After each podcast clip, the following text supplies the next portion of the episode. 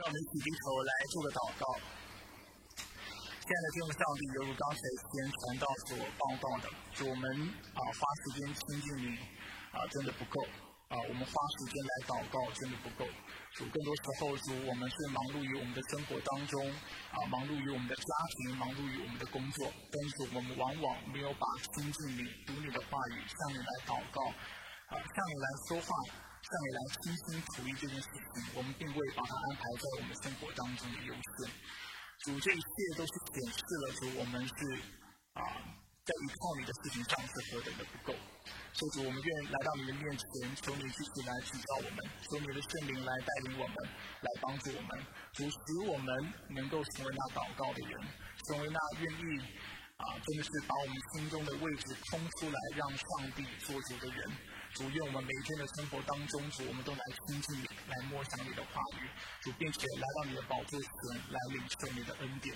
主，我们若不是若不读你的话语，主，我们若不祷告，主，我们心中就将会失去力量，我们的灵里将无法得着坚固。因为主你的话，主你自己才是我们生命当中真正的盼望、真正的依靠以及真正的力量。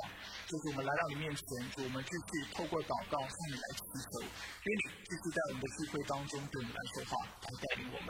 主手里透过你自己的话语，这是圣经。主你继续来对我们的心来说话，你来喂养、滋养我们的灵魂，使我们的信心在你里面能够得到坚固，让我们能够明白你的话语。而且主也让我们的身体能够立主能够啊透过生活的见证，主来见证你是那又真又活的上帝。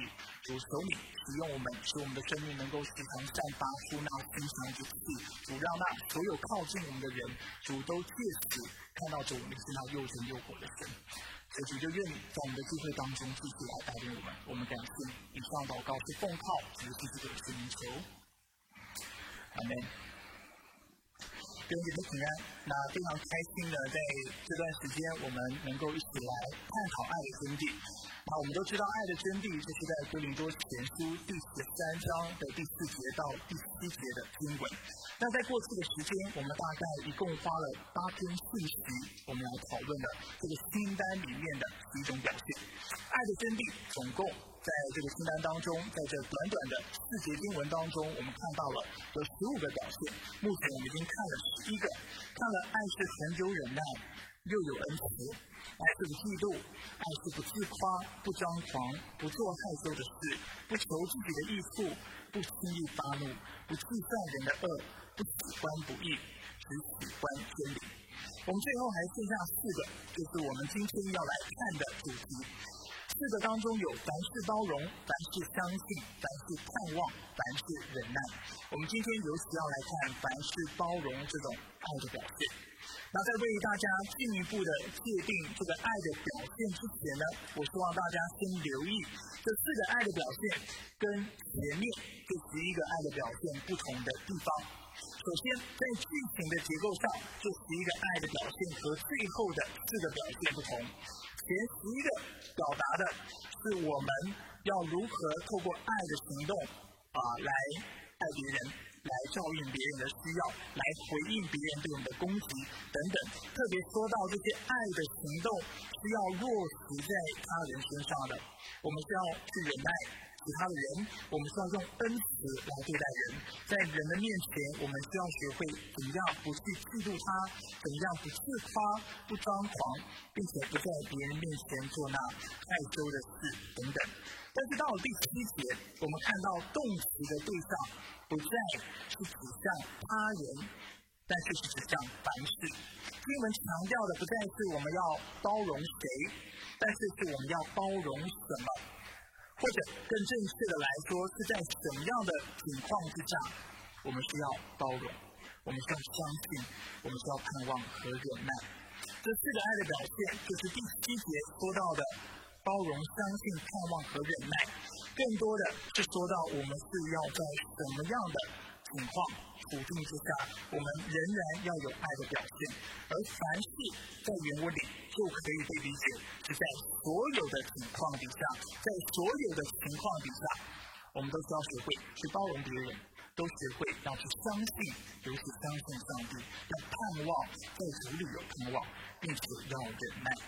那这样的观察帮助我们留意，从十三章的第七节开始，保罗的目光不再是着重于人际关系，谈论在人和人之间的相处之道，却是更多的把他的目光放在这爱的主体身上，就是我们的身上，或者更精确的来说，保罗是在教导我们。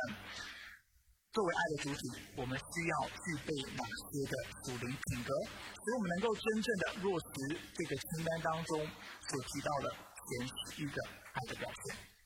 换句话来说，如果爱的真谛前十一个表现强调的是我们对待他人的方式，那后四个表现所强调的，则是我们所应该具备的属灵品格。如果我们真的想要学会去爱人，我们就必须具备包容。信心、盼望、忍耐这四个主灵品格。那今天我们要先来看什么是凡事包容。犹如过去的信息，我们今天的信息也会有两个部分。第一个部分我会为大家界定什么是包容。第二个部分我们要说到为什么要包容。所以这个部分跟过去不太一样。过去我是更多的啊帮助大家看到我们如何来落实爱，但是今天我要帮助大家看到我们为什么要去包容。好，我们先来看第一个部分，什么是包容？在原文里呢，包容是 s a g o 这个是在新约圣经当中一共出现了四次。每一次它出现的时候呢，它的意思基本上都是一样的。希腊文啊，新约希腊文的中文词典提供的翻译是忍耐，或者是忍受。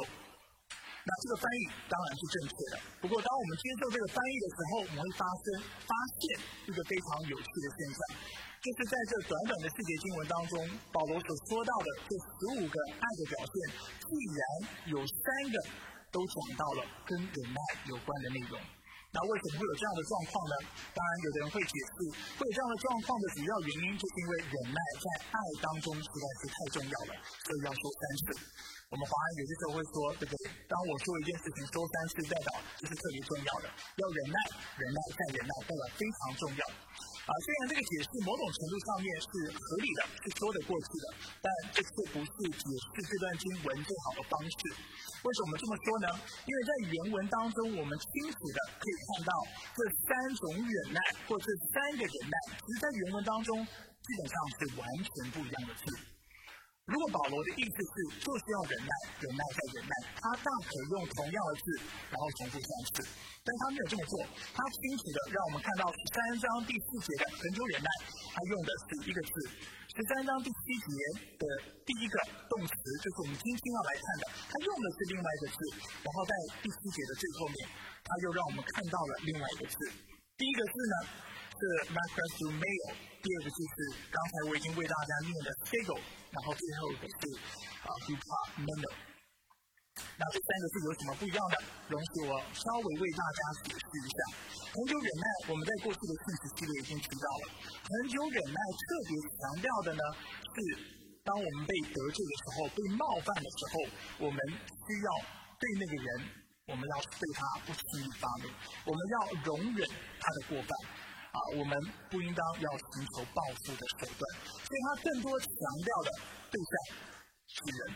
但是当我们看到第七节，就是我们今天看到经文以及我们几周后会看到的另外一个动词的时候呢，我们会发现这两个动词主要的对象是针对环境。今天的啊，这个指的是不只是对环境、对处境的一种忍耐，但是具体来说指的更是吃苦耐劳。而 to c o m m a n 就是我们几周后要看到的啊，这个动词呢，指的则是坚韧不拔。前者就是今天的经文所强调的，指的是我们吃苦的耐力。那几周后我们要看到的，主要指的是忍耐的长长续力。所以简单来说，啊 m a c to m a l 就是我们几周前甚至两个月前哈看到的这个动词。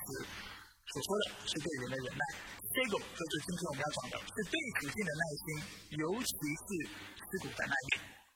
而 to f a m a n e r 主要指的，虽然也是对处境的耐心，但是强调的是续航力，或者我们也可以说爱是永不放弃。之后大家会清楚看到这样的一个观察，就是在说完十四个爱的表现之后，保罗特别在第五个表现。嘱咐我们，就是爱是永远不放弃的。就是前面这四个四个事情，你要不断的做，不断的做，永远不放弃，这叫做真爱。那我们今天要谈的呢是这个，就是包容。包容是什么意思呢？当然，我们可以犹如我们刚才所说的，它可以被翻译成忍耐。但是，我想为了让这三个动词能够被区分开来的缘故，我想我们就称它为吃苦耐劳，或者是肯吃苦这样的一个概念。所以这几个月，我们看到爱是要容忍他人的冒犯，以恩慈对待那些冒犯你的人，并且不轻易被激怒，心里也不该有苦毒，因而不愿意饶恕等等。保罗告诉我们，如果这些爱的表现都是我们愿意学习并且落实的话，那我们肯定也需要具备那吃苦耐劳这样的属灵品格，不然我们就不可能能够做得到。因为一个不肯吃苦的生命，一个不肯为别人牺牲的生命，不肯为了别人的缘故而经历一些不方便的生命，不可能是一个能够真正爱人的生命。所以接下来我们要看，那我们为什么要包容呢？在今天信息，我想给大家三个原因。第一个原因是因为我们没有选择。不论是从我们的经验来看，或者是从圣经的神学来看，我们都清楚的看到一件事情，就是我们是生在一个充满罪恶并且充满愁苦的世界当中。要不经历愁苦，基本上是不可能的事情。在过去不同的场合，我也为大家解释：自从我们的始祖堕落以来，自从罪进入到这个世界以来，我们就看到罪如何对我们内心带来影响。人之所以会有焦虑，人之所以会有不满、会有恐惧，是因为这个缘故。如果这个世界是没有罪的，人就不会有这样的经历。我们也看到，罪也为我们的身体带来了影响，使人会有疾病，并且使人会死亡。除此之外，我们也看到人跟人之间，在一个没有罪的世界当中，应当和睦共处。但是我们看到人跟人之间有嫉妒、有猜忌、有纷争、有恼怒，甚至有愤恨不可饶恕的状况。所以这一切都是罪带来的。甚至我们看到所有的天灾人祸都跟始祖的堕落是有关系的。今天如果这个世界没有任何的罪恶，并且亚当夏娃并没有堕堕落的话，就不会有这样的状况。那基于这个原因，自古以来，人类都不断的在寻找解决苦难的方法。简单来说，解决的方法只有两种。第一种是一种比较正面、积极的接受的方式，我们称它为美德。第二第二种方式就是解决问题、征服问题的方法，我们称它为手段。所以，我们今天不是透过一个良好的品格，透过美德来接受我们生命当中所遇到的苦难。甚至我们今天所说的这种忍耐，透过忍耐来接受，不然我们就是只能透过不同的方法，想要去克服、去征服这样的困难。我非常喜欢的一个基督徒的作家，大家都知道是谁。如果你是在焦点基督教会聚会一段时间的，鲁易斯他说，对过去有智慧的人来说，人生所要解决的问题，是知道我们如何使灵魂依循客观的事实来活。客观，我们不会急着要去改变它，但是我们会去思考，我们要如何使我们的灵魂去依循这样客观的事实来活。而答案是什么？是智慧，是纪律，是美德。然而，对现代人来说，人生首要解决的问题，就是要知道怎么样让现实依照人类的欲望来实现。我如何透过不同的方法？透过科技的进步，透过人的智慧，我来改变这个世界，使使这个世界能够按照我所想要的，按照我的欲望来实现。而答案是什么？是手段，不是透过。这两者没有绝对的对立的状况，我们应该说，我们没有必要让两者啊，就是成为绝对啊对立这样的状况，这是没有必要。但是我们的确在我们的社会当中观察到这样的现象：当科技越来越发达，社会越来越进步，当人的能力越来越强大，尤其是外在的资源越来越多的时候，我们注意到一个事情。我们就往往会忽略我们内在的资源，往往会忽略人性品德的重要性，因为我们觉得人定胜天，靠着我们的能力，靠着我们的才智，靠着科技的进步，靠着医疗的发达等等，我们能够克服世界当中所有的困难。所以现在的人越来越不知道怎么样跟苦难共处，当我们看到苦难，我们唯一的解答或我们想到的唯一的方法就是克服它，并不是去接受它。对我们来说，接受苦难不再是一种可能的选择。然而，对古时候的人来说，却不是这个样子。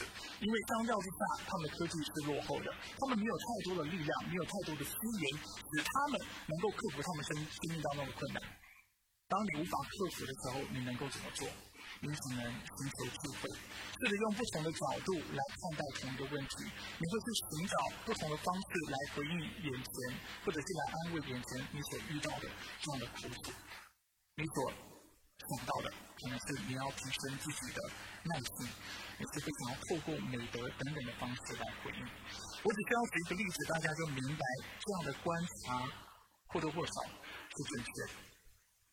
我们都知道，中国自从改革开放以来，社会在科技、经济和民生水平上都有非常显著的发展。然而，这些发展却并未使婚姻变得更幸福、更美满。当然，我可以说到其他各样的人际关系，还有人生的需要，但是我就讲一点，讲到婚姻。虽然中国社会是越来越富有，但是并没有因此解决婚姻当中人和人之间相处的困难，反而我们加深了人和人之间的分隔啊这样的一个隔离。所以我们看到，根据中国民政部发布的数据指出，中国在二零一七年的离婚率，其实相较于二零一零年。是一点六倍，更是二零零二年的三点六倍。所以二零一七年是二零一零年的一点六倍，二零一零年，好，然后二零一七年就是二零零二年的三点六倍，并且这个数据是每年节节攀升。第一篇报道更是指出，中国离婚率从二零零三年以来已经连续十六年攀升。当然，我是看去年的报道，今年还没有看到有关这方面的任何的技术。那从鲁伊斯提供的思考框架来看，我们的确可以说，我们的手段提升了，中国的社会也富裕了，这不是不好。我需要再次强调，我们并没有必要把这两者对立起来。但是我们的确清楚地看到一个状况，就是中国的社会虽然越来越进步，越来越发达，但是我们看到人心却是越来越空虚。当人遇到婚姻当中的困难的时候，他们首先想到的是什么？就是我要透过不同的手段，透过不同的方法，我要来解决处理我眼前所看到的这样的一个困难。所以我们往往看到现在的年轻人在遇到婚姻当中的困难的时候，他们怎么解决？一来不是想要说服自己的配偶，不然就是想要征服对方，不然就是干脆离婚。因为现在的人不知道如何与苦难共处。对我们来说，苦难是不能够被接受的。但是相较之下，过去的人却不是用这样的态度在看待苦难。他知道，当苦难临到的时候，他是要用不同的角度来思考这件事情。他会问自己：我为什么要允许我自己用这么消极的态度来面对我生命当中的痛苦？我为什么不能够换个角度来思考呢？我为什么不能够？提升我的内在内内在的力量，让我的内在变得更强大，使我能够承受我现在在处境当中遇到的困难。这就是两者非常大的差异。我再举一个例子好了，在我们的社会当中，我们看到，如果今天你很怕老化的话，你会怎么做？当然有一个比较。天然的方式就是运动，但是我们会透过美容，对不对？甚至去整形等等，我们想要继续保持让我们的外观看起来是年轻的。当我的健康越来越退化、越来越老化的时候，我也可以去看医生，我也可以去吃药等等。但是我们发现一件事情，就是不论我们怎么做，我们顶多是只能延后我们老化跟死亡的时间点，但是我们无法完全的克服。但是这样的一个状况让现代人非常的焦虑，要接受自己会老化，皱纹会越来越多，头发会越来越少，越来越白，然后你的肌肉会会越来越少，等等的状况，对他们来说是无法接受，甚至要面对疾病和死亡。现代人越来越不知道怎么样跟苦难共处，当他们遇到困境的时候，他唯一的方法就是想要克服它。当苦难临到的时候，他就被杀的措手不及，不知道如何回应。但是对过去人来说，他知道他是要透过不同的方式来看待这个事情。那我想问你，对你来说，你是怎么看待苦难的？我认为对基督徒来说，一方面当然我们继续寻求不同的方法，因为上帝将这些资源赐给我们，当然需要我们善用这些资源，让我们的生活变得更好。但是我们不能忘记了，我们需要内在的力量。而当我说到内在的力量的时候，我更强调的是那属灵的品格。所以这带到了下列的第二点。所以我们为什么需要去操练包容，或者是要有刻苦的能力？刚才我已经讲了第一个原因。第一个原因就是因为我们根本没有选择，我们必须面对苦难。那我们不是克服它，不然就是学会跟它共处，学会透过我们属灵品德的提升，或者是透过智慧，透过幽默，透过等啊各类不同的方式，我们来承受这样的苦难。而第二方面，我们更是要说，因为我们需要成长。在圣经当中，我们在很多地方，我们都看到上帝允许苦难、允许试炼临到我们生命当中的非常非常重要的其中一个原因，就是希望我们的生命能够不断的被炼净，我们的生命能够不断的进化，使我们的生命逐渐的一天又一天的越来越像基督的样式。罗马书五章三到四节，圣经这么说：不但如此，就是在患难中也是欢欢喜喜的，因为知道患难生忍耐。忍耐生老练，老练生盼望。保罗在罗马书清楚的教导我们：，就在我们遇到苦难的时候，遇到患难的时候，我们要欢欢喜喜的。啊，为什么会用这样的角度去看待事情呢？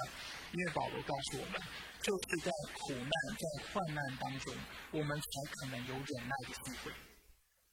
而当我们操练了忍耐的功夫的时候，我们才有可能变得老练。老练的意思是什么？就是生命的成熟。只有当生命成熟的时候，我们的心理、我们的灵里才能够产生那真正的盼望。我为什么这么说？因为今天我们若是没有成为一个有经验、有经历而且成熟的基督徒的话，我们并没有。啊，如果在苦难当中去经历上帝如何供应的话，我们会不清楚自己自己到底是不是一个得救的基督徒。当然，圣经客观来说清楚的给了我们得救的数据，但是我们心心里却是非常薄弱的。一个没有历练的基督徒，他在信心上面会是非常虚弱的。他在盼望上面啊，是应该说他的盼望很容易被他的处境扑灭，使他感到灰心，感到难过。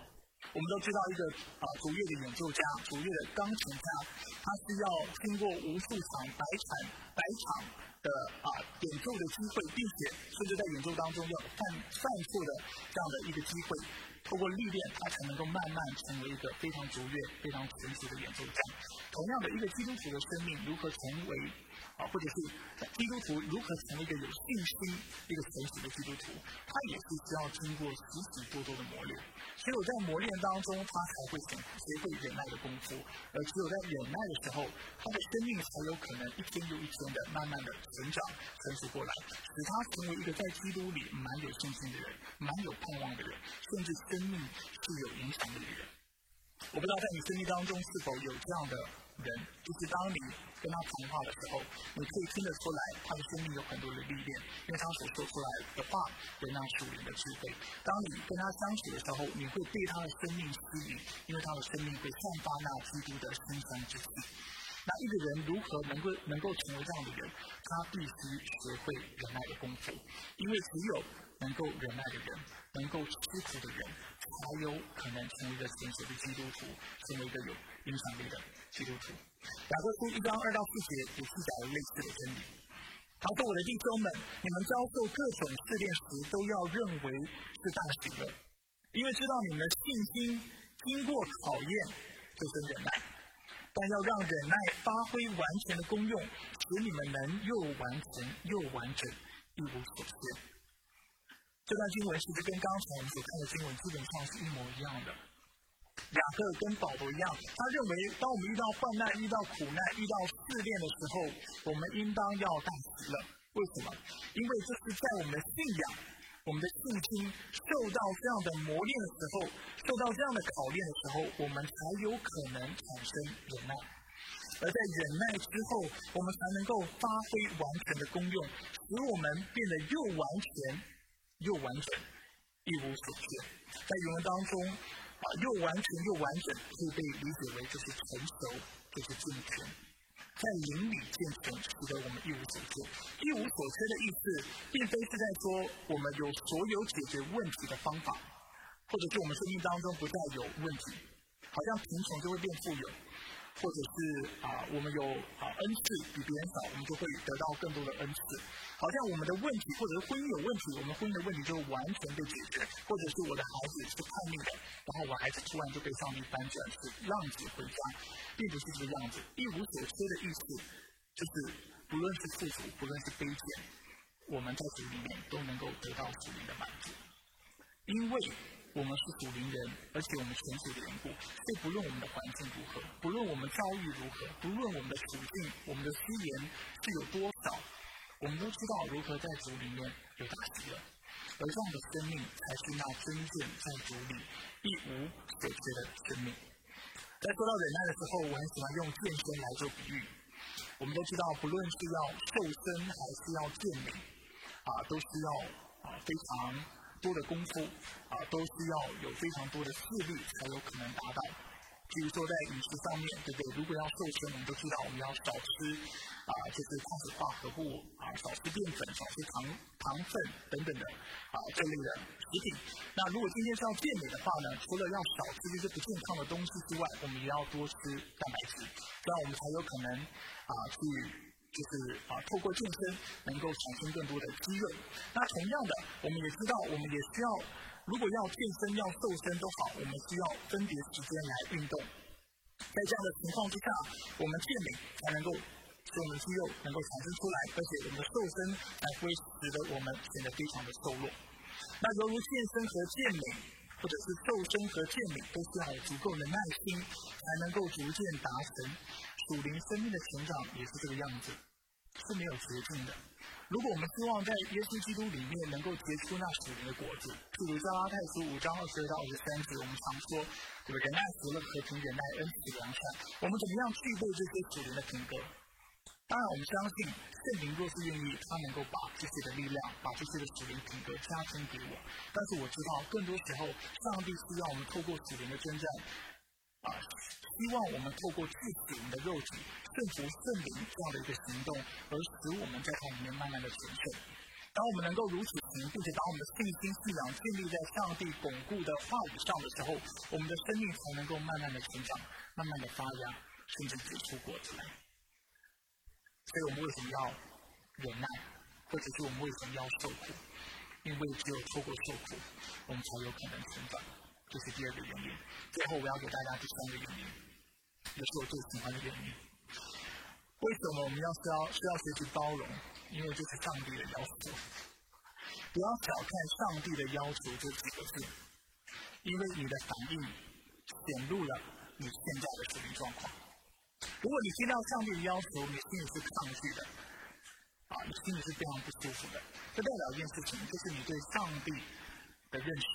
可能是在这个阶段是有瑕疵的，是不健康的，甚至不健全的。因为一个真正让认识上帝的人，除了知道他的威严，知道他的荣耀，知道他的公义之外，也知道我们的上帝是那位慈爱、啊有智慧而且信实的上帝。他我们知道他不只是我们的主，他也是我们的天赋。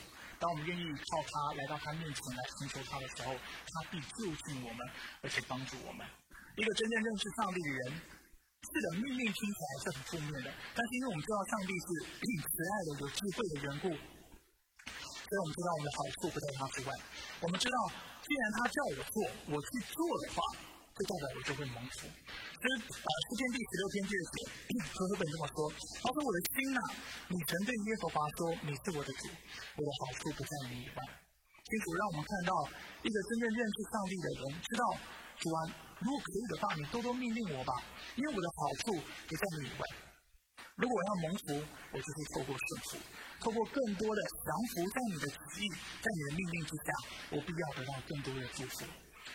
啊，和本修订版它提供了另外一个翻译，我觉得也很好。不好意思，和本修订版的翻译是说：我曾对耶和华说，你是我的主，我的福气唯独从你而来。当然，我的意思并不是说，那真正认识上帝的人，在顺服的事上不会有任何的挣扎，肯定在内心会有挣扎，在行动上面要完全的降服也是非常困难的。但是我们清楚知道一件事情：如果我们真正认识上帝的话，这是顺服，这是蒙福。顺服不是只顺服任何人，但是就是顺服在上帝的身体之上，因为我们知道顺服也就是上帝祝福我们的时代。这对我们来说是非常重要的。那上帝要我们学习包容，学习吃苦，是因为他要祝福我们。那耶稣在路加福音九章二十三到二十四节就说：“若有人要跟从我，就当舍己，天天背起自己的十字架来跟从我。因为凡要救自己生命的，必丧失生命；凡为我丧失生命的，他必救自己的生命。”在这段经文里面，耶稣清楚的说明了众门徒的代价。啊，这里说到三个动词，但今天我只讲两个。第一，他清楚的告诉我们，如果我们愿意成为主的门徒，我们愿意来跟随他的话，我们首先要做的事情是舍己。舍己的意思是什么？就是放弃那以自我为中心的生活，放弃那以自我为中心的生活。在信主之前、得救之前，我们往往我们的生活都是自己做主。人就喜欢自己掌权，我们不喜欢依靠上帝，我们喜欢依靠自己。我们在思考所有的事情，我们都是以自己的知识为基点来做出发点来思考的。所以很多时候，当我们去行动的时候，我们首先想到的是自己，然后想到我们周围关系跟我们好的人，然后再慢慢的往外扩散，甚至是完全不不向外扩散。但是上帝教导我们，耶稣嘱咐我们，如果我们今天真的要跟随他，我们要学会放下这种生活态度。放下这种思考态度，放下以自我为中心的生活方式，开始学会用他的眼光来看这个世界，用他的眼光来过我们的生活。同时，我有八股八股的在重复下，那他的眼光是什么呢？就是上帝的话语。所以我们一定要注重上帝的话语，常回到上帝的话语，我们才知道上帝的心意是什么。这就是学习。我更想强调的是后面这个行动，说到要天天背起。自己的十字架来跟从他，天天背起自己的十字架来跟从他。我们知道十字架对基督徒来说是我们荣耀的记号。我们知道十字架是耶稣为我们死，并且为我们复活，使我们得到得着啊新生的生命的这样的一个记号，这样的一个符号。但是我们往往忘记一件事情，就是当耶稣讲到要我们天天背起十字架来跟随他的时候。当时他还没有受难，他也还没有受死，当然更不用说他也尚未复活。所以对当时的人，对当时的听众来说，当耶稣说你要天天背起你的十字架的时候，他是有一个意思，就是你要预备为我而死，就是你要预备好为我受苦，为我受难，甚至愿意为我牺牲生命。当时的人都知道一件事情，就是被钉十字架或十字架这样的一个。刑罚是罗马帝国的酷刑，只有重刑犯会受到这样的一个审判。而当你在议会当中，你被受罚或是受审，然后被判是有罪之后，如果要判十字架的罪的话，或抱歉十字架的刑罚的话，你要做什么事情呢？就是你要从这个议会开始，你要背你自己的十字架，就是十字架的横杠，然后你要扛着。一路走走走走到你要真正被钉死的地方，我们知道在耶路撒冷被钉死的地方，或者是那判刑的地方，就是那骷髅地。那为什么要人从议会一路走到那骷髅地呢？就是要你被羞辱，就是要你被别人嘲笑，要你被当众让别人看到你是何等的羞耻。你竟然犯了这么严重的罪，让别人来嘲笑你，所以什么叫做舍己天天背十字架？背起你的十字架，背起我的十字架，就是预备好，为了耶稣基督的缘故，我们每一天被别人羞辱，一直到我们死的那一天。这十字架的呼召是一个什么样的呼召？就是一个受苦的呼召，就是一个受难的呼召，就是一个为耶稣基督死的呼召。所以我们清楚看到，这是主耶稣基督的命令。基督徒的生活，应该说在圣经当中，我们不仅看到经文预测了基督徒会受苦，甚至上帝常常嘱咐我们在受苦的时候，我们要啊欢欢喜喜，或者要欢喜乐，我们要开心的，也不能说开心啊，一点都不开心，但是我们至少要自愿的、甘心乐意的走上这条路，因为只有这样，我们才能够与耶稣基督一起得荣耀。圣经有许多这样的经文，容许我就跟大家分几节经文，大家只需要写下出处就可以了，请仔细听。当保罗在第一次宣教布道的旅程的回程上，他回到了他当时建立的教会，然后他回到这些教会去啊巩固当地的基督徒的信心。他特别这么说，他如此努力当地的门徒。他说：“我们进入上帝的国，必须经历许多的艰难。”这是他美丽好的话，跟他们说：“啊，你的信心要是在主里的坚固蛮好的，你必须要。”面临许多的艰难，要经历许多的艰难。当然，我们之前已经从别的经文看到，为什么保罗认为这句话是肯定的话，或者是是能够勉励人的话？因为他清楚知道，就是在人经历这些苦难之后，他才能够忍耐，忍耐之后才有老练，老练之后才有盼望。我们的生命在主里要能够成熟，就是需要经过苦难。同样的，在提摩太后书二章十一章十二节，保罗也说，这话是可信的。什么话是可信的呢？他说：“我们若与基督同死，也必与他同活；我们若忍耐到底，也必和他一同作亡。”当然，他继续也说：“我们若不认他，他也必不认我们。”罗马书八章十七节也有类似的记载。他说：“如果我们和他一同受苦，目的是什么？是要我们和他一同得荣耀。”基督徒生命必须经历苦难。同样的，在比利比书三章八到十一节，保罗也说：“不但如此，我已把万事当作是有损的，因我已认识我主耶稣基督为至宝。我为他已经丢弃万事，看作粪土，为要赢得基督，知道他复活的大能，并且知道和他一同受苦，效法他的死，或许我也得以从死人中复活。”在整本圣经的教导当中，啊，所有有关受苦的教导是非常一致的。受苦不一定都是坏事。当然，我并不是说我们要自己去找麻烦，或者是自己啊，就是去找一些苦头吃，这不是我的意思。但是我的意思是说，基督徒的生命，因为我们愿意效法耶稣基督的缘故，为了爱上帝而且爱人的缘故，我们肯肯定会经历苦难，我们会经历嘲笑。我们会被人攻击，我们会跟我们会经历各样不顺心的事情，而就是在这样的过程当中，我们要坚忍下去。因为如果我们真与基督一同受苦，我们生命就要成长。我们生命成长的时候，我们就要在主里产生真正的得救的盼望。我们会清楚的知道，我今天既然能够承受住这么多的痛苦，就代表一件事情，就是我是真相信上帝的。我的生命是真正依靠他的，而这种信心或这种生命所产生的喜乐和平安，是不是透过圣经或透过别人跟你说就能够让你得到的？这种信心是除非你自己经历过，不然无法产生的。所以，亲爱的弟兄姐妹，我们在这段时间，我们谈的主题是爱。爱是什么？爱就是预备好要受苦。世界上不存在着。不需要受苦，不需要牺牲，不需要付上代价的爱。不论我们的对象是谁，爱这条路都预设了受苦和牺牲的必然。圣经清楚的教导我们，爱从来都不是出于方便，爱是道成的肉身，并且为人而死。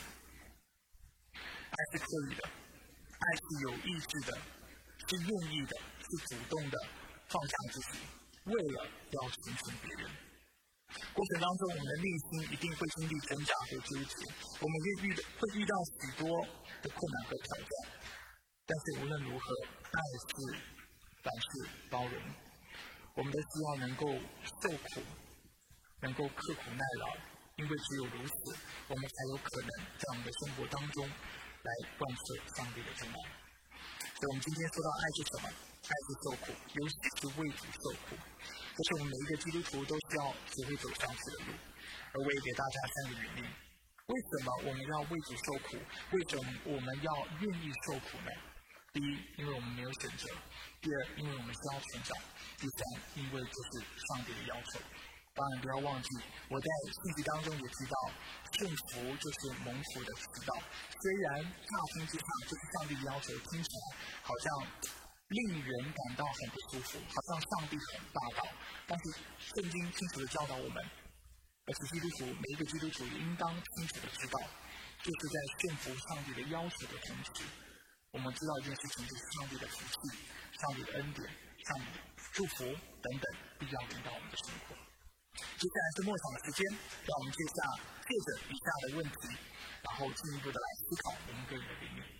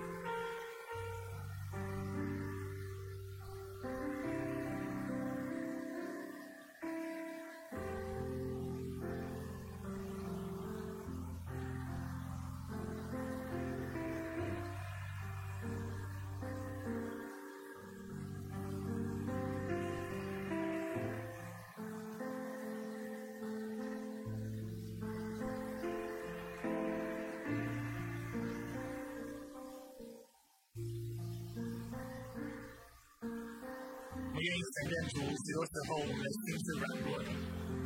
当我们遇到苦难的时候，主，我们不是想要克服它，不然我们就是想要逃避。我们不愿意跟苦难共处。当主透过你自己的话语提醒我们，并非所有所有的苦难都是没有意义的。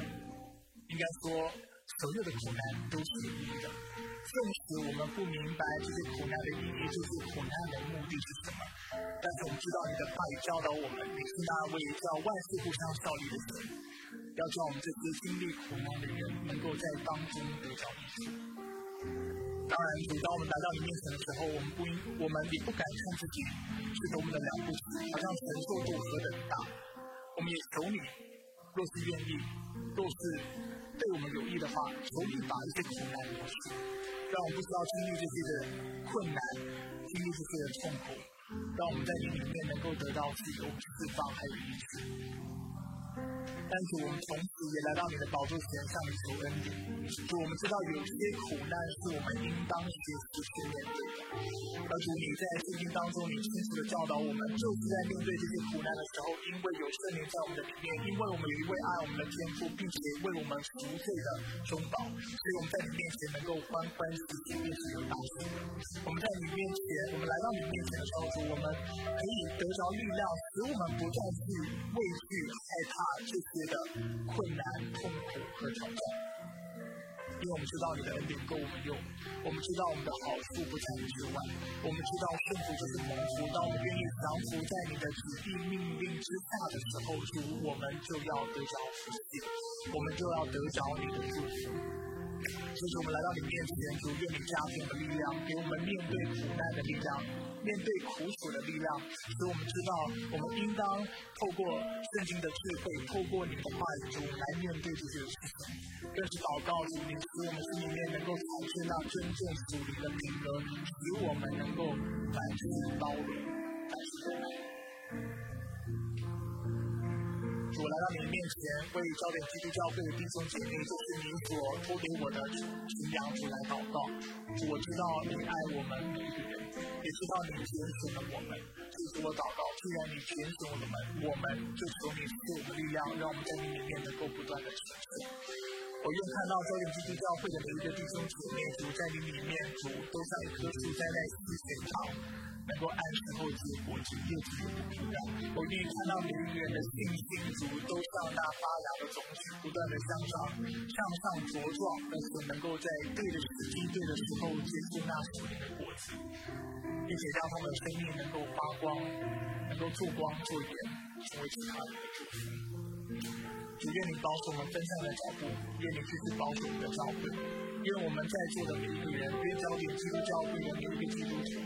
主每一个人，主都能过那超越自己的生活，在生命当中，在各样的事上能够荣耀你，并且知道主他们的信心，他们的盼望来自于主。